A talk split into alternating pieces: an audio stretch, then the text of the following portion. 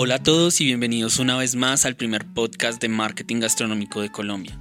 Como lo pudiste leer en el título, hoy hablaremos del servicio gastronómico. Pero a ver, debes estar preguntándote, ¿qué es el servicio?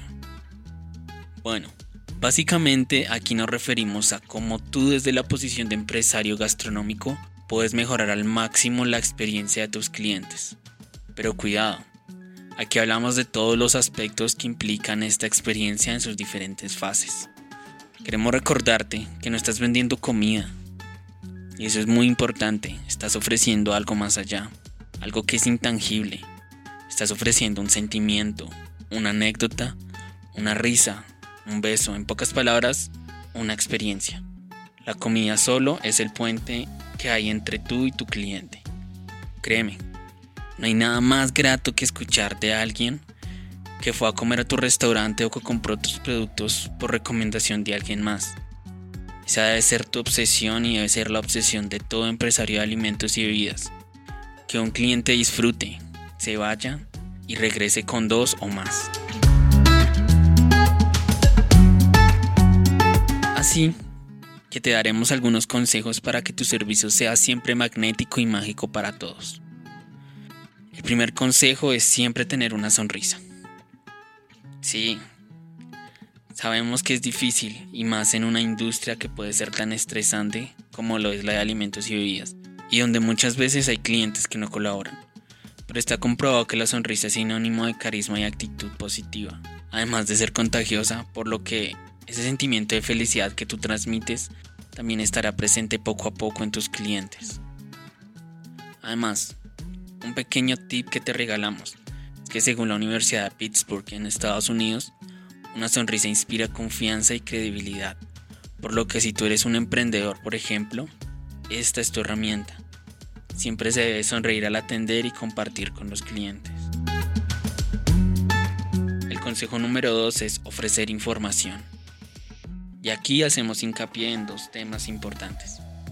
El primero es el contexto, porque si es la primera vez que la persona consume alguno de tus productos, tal vez no conoce la historia que hay detrás de cada uno y no podrá apreciar ni vivir al 100% la experiencia que estás ofreciendo.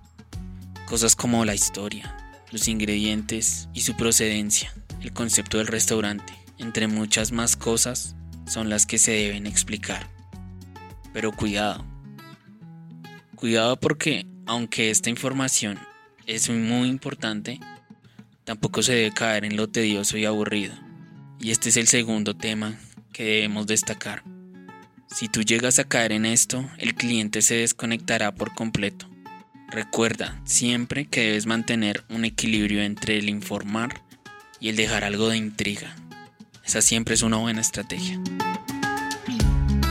Y como último consejo está el respeto.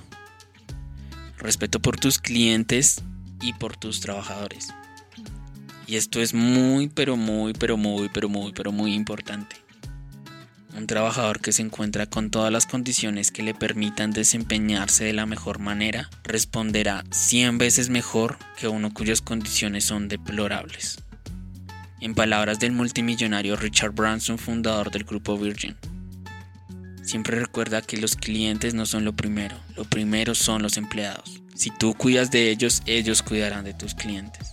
Mira esta belleza de reflexión resume por completo la idea número uno de este punto que es prestar un excelente servicio.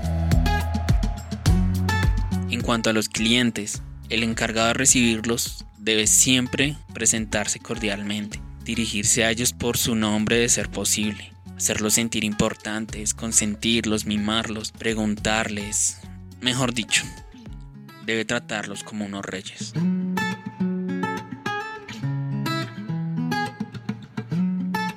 Entonces recuérdalo y ya sabes. Primero, sonríe, que eso es gratis y traerá muchísimos beneficios. Segundo, ofrece la mejor información, pero sin caer en lo aburrido o sin llegar a hacer que el cliente se sienta estúpido. Y por último, respeta. Respétate a ti, respeta a tus trabajadores y respeta a tus clientes siempre con la mejor actitud.